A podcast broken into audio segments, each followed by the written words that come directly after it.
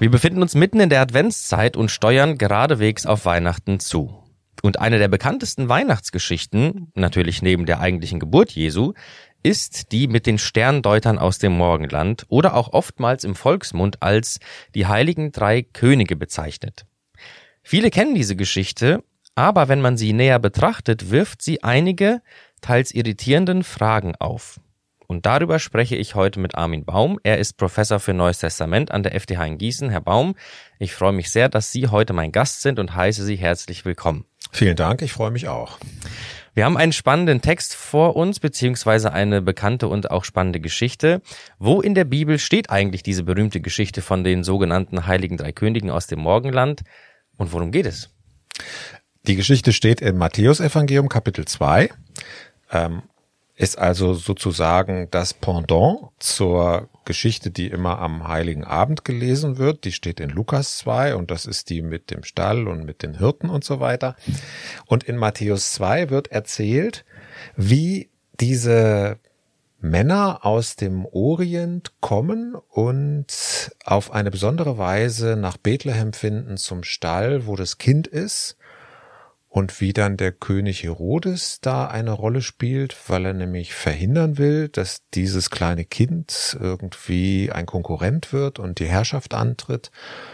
Und es ist eine Geschichte, die mich jetzt eigentlich noch, ähm, ich will mal so sagen, mehr fasziniert oder noch mehr irritiert als die normale Weihnachtsgeschichte, die man immer vorgelesen bekommt in den Gottesdiensten ähm, weil darin so viele merkwürdige Dinge vorkommen, die ich mir lange auch nicht richtig erklären konnte. Was sind diese Dinge? Also was ist für Sie an diesen Männern und an dieser Geschichte irritierend? Also mir war schon ganz lange klar, dass die heiligen drei Könige nicht Könige waren, dass sie auch nicht drei waren und dass sie nicht heilig waren. Das habe ich ganz schnell verstanden. Ich glaube schon irgendwie als als als Kind oder als Jugendlicher dass das drei waren, das leitet man ja aus den drei Geschenken ab, die da erwähnt werden. Und äh, Könige, das hat was damit zu tun, dass man da andere Bibeltexte mit verknüpft hat mit dieser Erzählung, in denen von Königen die Rede ist. Und äh, eigentlich waren das keine Heiligen, sondern das waren Heiden. Ja, die waren auch keine Juden, geschweige denn Christen, sondern das, das, das waren richtige Heiden. Aber das hat mich nie so richtig ähm, irritiert. Das fand ich eigentlich immer in Ordnung. Sondern irritiert hat mich, dass diese Männer zu Jesus finden durch die Astrologie, also durch einen Stern die Bedeutung, die dieser Stern hat, so ähnlich wie man das in einem Horoskop heute lesen könnte. Das Problem ist also nicht, dass ich glaube, diesen Stern kann es nicht gegeben haben oder man kann nicht identifizieren, was das für ein Stern war, sondern das, das, das Problem war für mich lange, wie kann es sein, dass die auf einem so illegitimen, ich würde sogar sagen unbiblischen Weg zu Jesus finden, indem sie nämlich genau das machen, was äh, man nach den Aussagen der alttestamentlichen Schriften nicht machen darf, nämlich sie richten sich in ihrem Leben und ähm, in ihren Plänen nach den Sternen und orientieren sich an dem, was ihnen die Sterne für Antworten geben. Ich würde also sagen, diese Leute hatten das völlig falsche Suchinstrument. Ein ganz illegales, ein Gottloses, wenn man so will, weil sie die merkwürdige Meinung hatten, dass in den Sternen vorhergesagt wird, was auf der Erde in der Politik passiert. Also dieses Horoskopmäßige. Das finde ich schon schräg, ehrlich gesagt. Was lässt sich aus wissenschaftlicher Sicht jetzt auch zu dieser Geschichte sagen? Also zum einen haben ja Fachleute, die sich da viel besser auskennen als ich, als Theologe, äh, die haben sich mit der Frage beschäftigt, hat es diesen Stern gegeben oder kann es den gegeben haben oder muss das ein Wunderstern gewesen sein? Und die Antwort lautet, es kann sich durchaus um eine Konjunktion von Saturn und Jupiter gehandelt haben, also um ein Zusammentreffen dieser beiden Himmelskörper im Jahre sieben vor Christus. Und äh, das passt auch ungefähr in die Chronologie, die man aus anderen Daten des Neuen Testaments ziehen kann, wo ja auch klar ist, Jesus ist nicht im Jahre Null oder im Jahre eins oder so geboren, sondern nach unserer heutigen Zeitrechnung einige Jahre vor Christus. So äh, eigenartig das natürlich klingt, wenn man kurz drüber nachdenkt. Ähm, aber was man noch drüber sagen kann, ist, dass aus wissenschaftlicher Sicht das überhaupt nicht funktionieren konnte, was die dann mit diesem Stern erlebt haben. Denn dahinter steckt ja auf Seiten dieser Sterndeuter ein bestimmtes Weltbild. Ich würde das mal ein magisches Weltbild nennen. Und die werden auch nicht umsonst eigentlich als Magier bezeichnet im griechischen Text des Matthäus-Evangeliums. Und bei einem magischen Weltbild da nimmt man an, dass es eine Art Zusammenhang gibt zwischen den verschiedenen Elementen im Kosmos. Also auch einen Zusammenhang zwischen der Bewegung der Sterne auf der einen Seite und bestimmten Entwicklungen auf der Erde auf der anderen Seite. Man rechnet sozusagen jetzt aus unserer Sicht mit unechten Naturgesetzen da nimmt man Gesetzmäßigkeiten an, von denen jeder wissenschaftlich aufgeklärte Mensch sagen würde, die gibt's ja überhaupt nicht, das kann ja gar nicht sein. Man nennt das eine magische Sympathie, also ein gegenseitiges Einwirken der verschiedenen ähm, Objekte im Universum aufeinander. Das haben wir im Neuen Testament allerdings nicht nur in Matthäus 2, sondern das haben wir noch an ein paar anderen Stellen. Nämlich es gibt im Markus Evangelium in Kapitel 5 eine Frau, die wird auch in einem Lobpreislied ganz gerne besungen. Äh, die tritt von hinten an Jesus heran und berührt einfach nur sein Gewand und merkt dann, wie eine Kraft fließt. Man könnte das als Kontaktmagie oder Kontaktzauber bezeichnen. Und in der Apostelgeschichte wird berichtet, dass es Menschen gab, die haben mal ihre Kranken auf die Straße getragen, so dass als der Apostel Petrus vorbeiging, der Schatten des Apostels auf die Kranken fiel und die dann gesund wurden. Das ist Apostelgeschichte 5. Und in Apostelgeschichte 19 steht, dass der Apostel Paulus, als er in Ephesus gepredigt hat, äh, solche Fans hatte, dass die also sich irgendwie seine Schweißtücher beschafft haben und haben dann mit diesen Schweißtüchern äh, böse Geister vertrieben. Und all das ist dasselbe magische Denken in verschiedenen Varianten. Ähm, und wir würden jetzt, also ich würde auch aus meiner wissenschaftlichen modernen Sicht sagen, diese Vorstellungen, die sich solche Menschen gemacht haben, das ist reine Illusion. Das funktioniert überhaupt nicht. Stoffe können keine Kraft übertragen und äh, Sterne können auch nicht irgendetwas vorhersagen. Und das ist so ähm, die wissenschaftliche Beurteilung in ganz groben Zügen, wie ich sie auch teilen würde. Das heißt, das Irritierende könnte man sagen, besteht eben auch darin, dass Gott diese Vorstellung von Magie, die die Menschen in der Antike hatten, obwohl er es im Alten Testament verurteilt, irgendwie doch gebraucht. Ja, also das ist so ähnlich, wie wenn man jetzt wahrscheinlich irgendwann im Dezember wieder in den Zeitungen lesen kann, ganz viele Wahrsager und Astrologen und Hellseher haben wieder die Zukunft vorhergesagt für das Jahr 2021 und das ist alles wieder gar nicht eingetroffen. Aber das, was passiert ist in den letzten ein, zwei Jahren, das hat keiner vorhergesehen. Ne? Dann würden wir sagen, klar, funktioniert ja eben auch nicht. Also keiner hat gewusst, dass äh, Corona kommt, keiner hat gewusst, dass es einen Lockdown gibt und keiner hat gesagt, wir werden mal alle mit Masken rumlaufen. Ähm, und wenn das jetzt wirklich funktioniert hätte, das, das wäre schon eine ziemliche Überraschung. Mhm. Ja, da würden wir sagen, hey, äh, irgendwas ist da komisch. Ne? Und jetzt würde ich genau wie Sie gesagt haben, ähm, auch sagen, dass die, die Hauptaussage dieser Erzählung ist eigentlich, dass Gott sich so weit herabneigt bis in das krude Weltbild solcher Menschen wie dieser orientalischen Sterndeuter, dass er die trotz ihrer völlig unhaltbaren Vorstellungen trotzdem zum Ziel finden lässt, also trotzdem den Stall mit der Krippe finden lässt, trotzdem zu Jesus Christus finden lässt. Und das ist für mich ein ganz großer Ausdruck der Gnade Gottes. Also ich weiß nicht, wenn ich das hätte entscheiden können, ob ich dann nicht gedacht hätte, das ist so unorthodox, ja, das ist also so abwegig, das kann man denen eigentlich nicht genehmigen. Nachher kommen noch Leute auf die Idee und denken, ah, jetzt müssen wir daraus mal ableiten, dass man Horoskope lesen soll, weil das ja so gut funktioniert. Ja, also ich wieder sehr zurückhaltend gewesen, aber offensichtlich hier, die Gnade Gottes ist viel, viel größer, als wir uns das manchmal denken. Wenn man sich jetzt den Text genauer ansieht, dann gehen ja diese Magier zu Herodes und ähm, wissen vom König der Juden und sprechen von seinem Stern. Woher wissen Sie, dass das der Stern Jesu ist? Und was für ein Verständnis auch in der Antike herrscht da von Sternen und Zusammenhang vielleicht von Herrschern?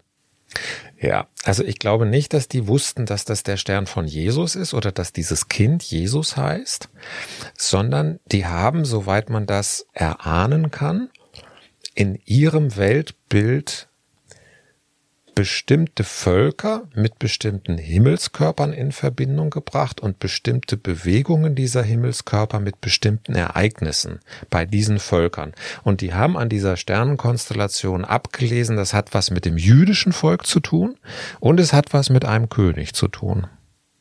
Und dass dann dieser König da in einem Stall in der Krippe liegt, das war für die sicherlich die größte Überraschung. Die haben sich das wahrscheinlich ganz anders vorgestellt.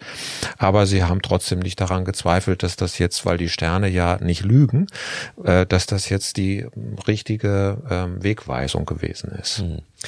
Sie haben jetzt eben schon deutlich gemacht, das ist ein eher außergewöhnlicher Weg, wie Menschen zu Jesus gefunden haben oder wie Sie gesagt haben, ein unorthodoxer Weg. Glauben Sie, dass Menschen tatsächlich auf so ungewöhnliche Weise zu Jesus beziehungsweise zum christlichen Glauben finden können? Ja, erstmal kann man ja sagen, wenn man die äh, Bibel ernst nimmt, dann gab es das mal vor 2000 Jahren, dass Leute auf so komischem Weg zu, zu Jesus Christus oder zum Evangelium oder zum Glauben gefunden haben.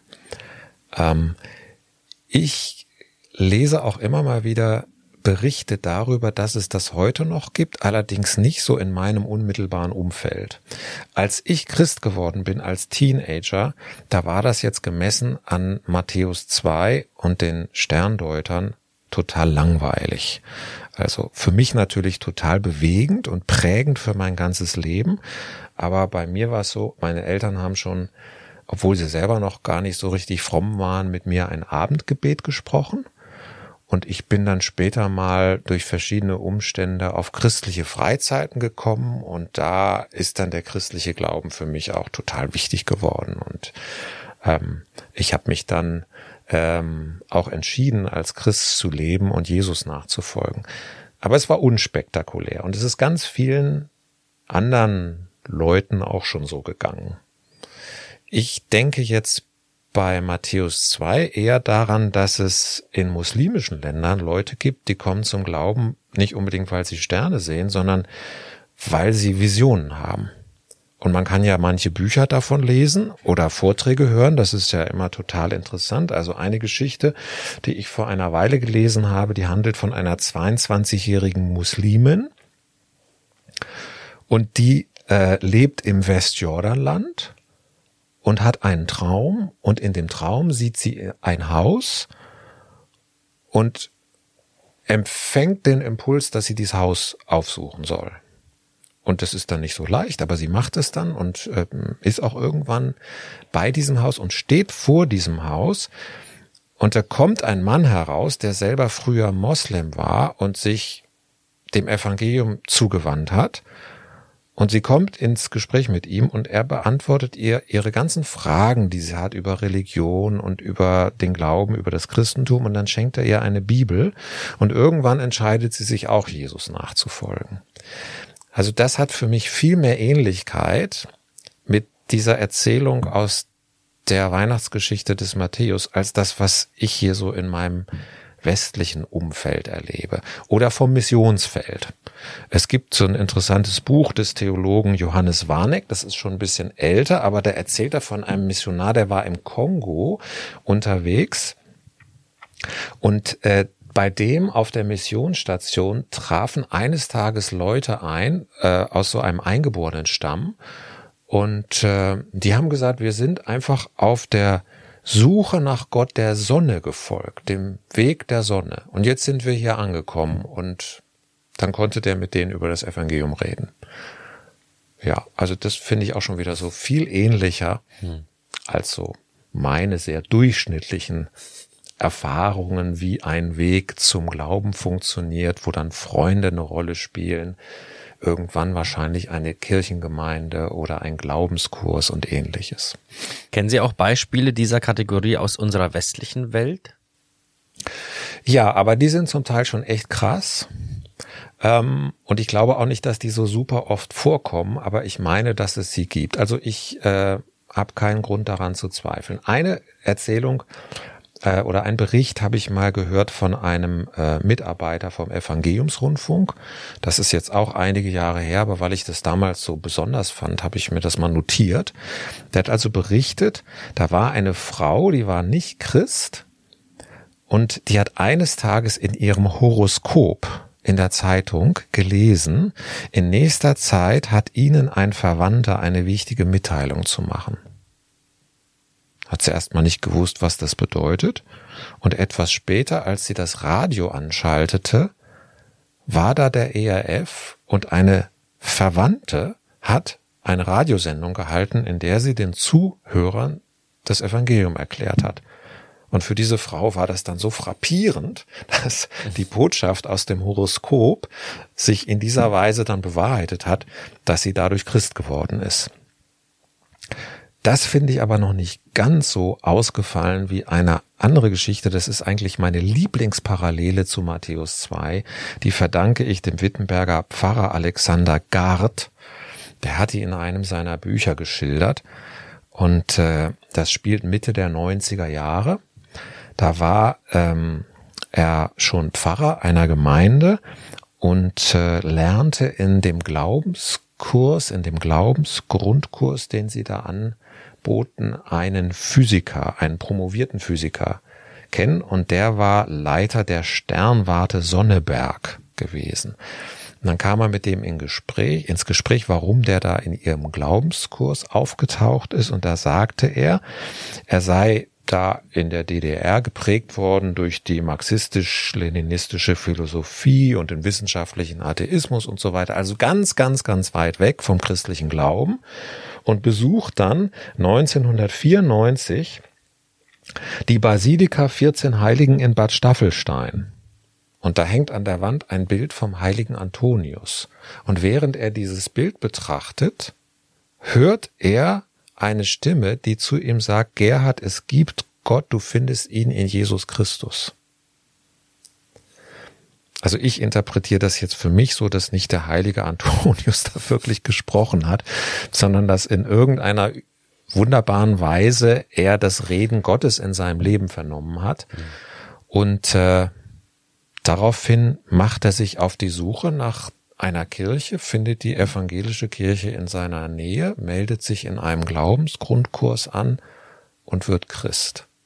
Also mir wäre es ehrlich gesagt nicht im Traum eingefallen, dass der heilige Antonius in irgendeiner so Basilika jetzt ein Wegweiser werden könnte zum Evangelium. Aber manchmal passieren die eigenartigsten Dinge und ich denke dann immer, ah, das ist eigentlich biblisch ganz gut abgesichert, wenn ich die Weihnachtsgeschichte daneben lege. Es wird hier schön deutlich, dass Ihnen diese Geschichte offenbar sehr zusagt und Sie sie sehr mögen. Zum Schluss meine Frage, warum eigentlich? Ja, die Geschichte finde ich in der Tat wunderbar. Das liegt wahrscheinlich daran, dass ich da so lange mit Mühe hatte und irgendwann das Gefühl habe, jetzt erschließt sich mir das langsam. Und das bestätigt für mich eine Grundaussage, die man meines Erachtens immer und immer wieder beobachten kann. Es gibt so viele Wege zu Jesus, wie es Menschen gibt. Ganz, ganz unterschiedliche Wege. Äh, manche Wege sind sich dann doch wieder sehr ähnlich und dann gibt's auch wieder sehr außergewöhnliche Wege. Und das ist alles in Ordnung. Da muss man nichts dran verbessern oder rumkritteln. Und das andere, was mir äh, gefällt, ist äh, die große Gnade und Herabneigung Gottes zu den Menschen, die so gefangen sind in irgendwelchen magischen oder atheistischen Weltbildern und was mir noch gefällt, ist diese Aussage, Das hat ja auch Jesus mal gesagt, wer sucht, der findet. Also wer sich wirklich auf die Suche nach dem Kind in der Krippe macht, der kann es am Ende gar nicht verpassen. Also da wird schon Gott dafür sorgen, dass der auch ans Ziel kommt. Und das finde ich einfach eine sehr positive, optimistische, ermutigende Aussage. Herr Baum, ich danke Ihnen ganz herzlich für diese erfrischenden Perspektiven auf diese so bekannte Geschichte. Ich denke, wir haben alle etwas mitnehmen können und Neues lernen können. Ich wünsche Ihnen und auch unseren Zuhörern gottesreichen Segen. Mein Name ist Arthur Reiswig und Sie hörten FDH Podcast.